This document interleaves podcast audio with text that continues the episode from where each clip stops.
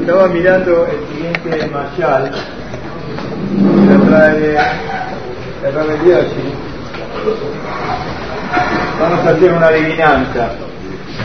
Mayal lo vamos a escuchar y a ver quién adivina cuál es la moraleja, porque el mayal no es lo importante. Un mayal quiere decir este, una, un ejemplo de algo, ¿no? ¿Sí? Pero no es un más verídico, sino que es para dejarnos alguna moraleja. A veces la gente se queda con el mayal, pero el mayal no es lo importante. Lo importante es el mensaje, el mensaje que deja el mayal. Y Había una persona muy rica que vivía en una ciudad, pero no tenía mucha inteligencia. Está bien, no, a veces uno piensa que va la cosa de la mano, no va de la mano. Este hombre era millonario, pero no era tan inteligente, por decirlo de alguna manera. Un día viene el compañero y le dice, che, necesito que me prestes plata. ¿Cuánto necesitas? Cinco mil rubal, la moneda de aquel momento, dijo cinco mil. El rico, que era un hombre muy bondadoso, y muy generoso, de mano muy abierta, esta vez no sabe qué contestar a este pedido, porque la verdad, la verdad, era una cifra bastante considerable. Entonces, empezó a dudar, ¿qué hago? ¿Le presto o no le presto? Va y consulta con un compañero, el compañero le dice, mira, si vos haces esto con un documento bien, con un escribano, un documento como corresponde, bien, con el sellado, todo bien como corresponde, bueno, ahí vas a tener una garantía de que lo vas a poder recuperar la plata y entonces prestale. Pero si no tenés un documento de estas características, no le prestes. Así hizo, le prestó, hizo el documento exacto con un escribano como corresponde. El préstamo de los 5.000 rubal era por tres meses. Así era el préstamo. Pasaron dos meses Normalmente uno no viene a pagar una cosa que todavía falta un mes por delante, pero vino este deudor, se acerca y con 2.500 rubal, no con los 5.000, con la mitad, y le dice al acreedor, este hombre tan bondadoso, dijo, mira, estos 2.500 ya los junté, y la verdad que prefiero sacármelo de encima, te lo quiero dar.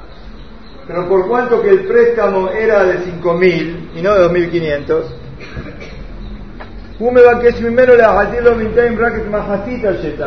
por eso yo no te puedo exigir que me devuelvas todo el documento, porque el documento es de 5.000 y te estoy pagando 2.500. Vamos a hacer una cosa, devolverme qué cosa, Josi, la mitad del documento, y vos quedate con la otra mitad hasta que yo te devuelva la otra mitad que falta, otro que 2.500. Punto suspensivo acá, ya estamos viendo que esta persona muchas luces no debía tener, porque para ofrecerle algo así a alguien, bueno, el acreedor, con su inteligencia, entre comillas, que tenía, dijo, bueno, me parece bien, ¿cómo no? Agarró que hizo, rompió el documento, le dio la mitad del documento, se quedó con la otra mitad para los 2.500. Cada uno puede pensar en este momento qué pasó, cuánto perdió, ya, cuánto perdió. ¿Eh? No, la mitad, todo no.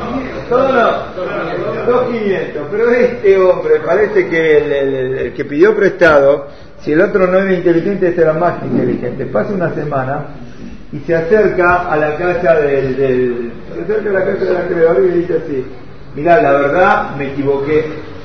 Yo hice mal en devolverte los 2.500, pensé que no los iba a necesitar, pero la verdad, la verdad que qué, los necesito. Vamos a hacer una cosa, Sally, ¿qué le dijo? Te devuelvo la mitad del documento, pegala con poxipol, ponele cintascol, ponele pegamento, ponele lo que quieras y devolverme, la vez no se conformó con los 2.500 primero, ¿qué quería? Quería quedarse con todo. Bueno, dentro de dos semanas, que es el vencimiento verdadero, entonces ahí te voy a devolver los 5.000 y mientras tanto tengo la posibilidad de usar estos 2.500 también, que la verdad que los necesito.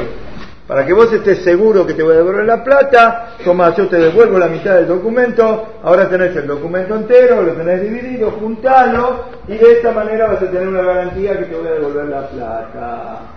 El otro, como dijimos, no era tan inteligente, dijo, bueno, como, como, como no, aceptó, todos nos imaginamos, nos imaginamos qué pasó, qué pasó cuando llegó el vencimiento. No pagó y cuando el otro le vino a reclamar, che, me debes los cinco mil, le digo, no, ya, ya, ya, ya, está, ya está terminado. ¿Cómo está terminado? Si tú lo llevaste. No, a ver, ¿dónde está el documento? El documento está roto. ¿Ves que está roto? ¿Por qué está roto? ¿Por qué? Porque te lo pagué. Cuando te lo pagué, ¿qué hicimos? Rompimos el documento y por eso, y si va a protestar a alguien, cualquier persona, ¿qué le va a decir? Ya terminó. Bueno, ¿y ahora qué?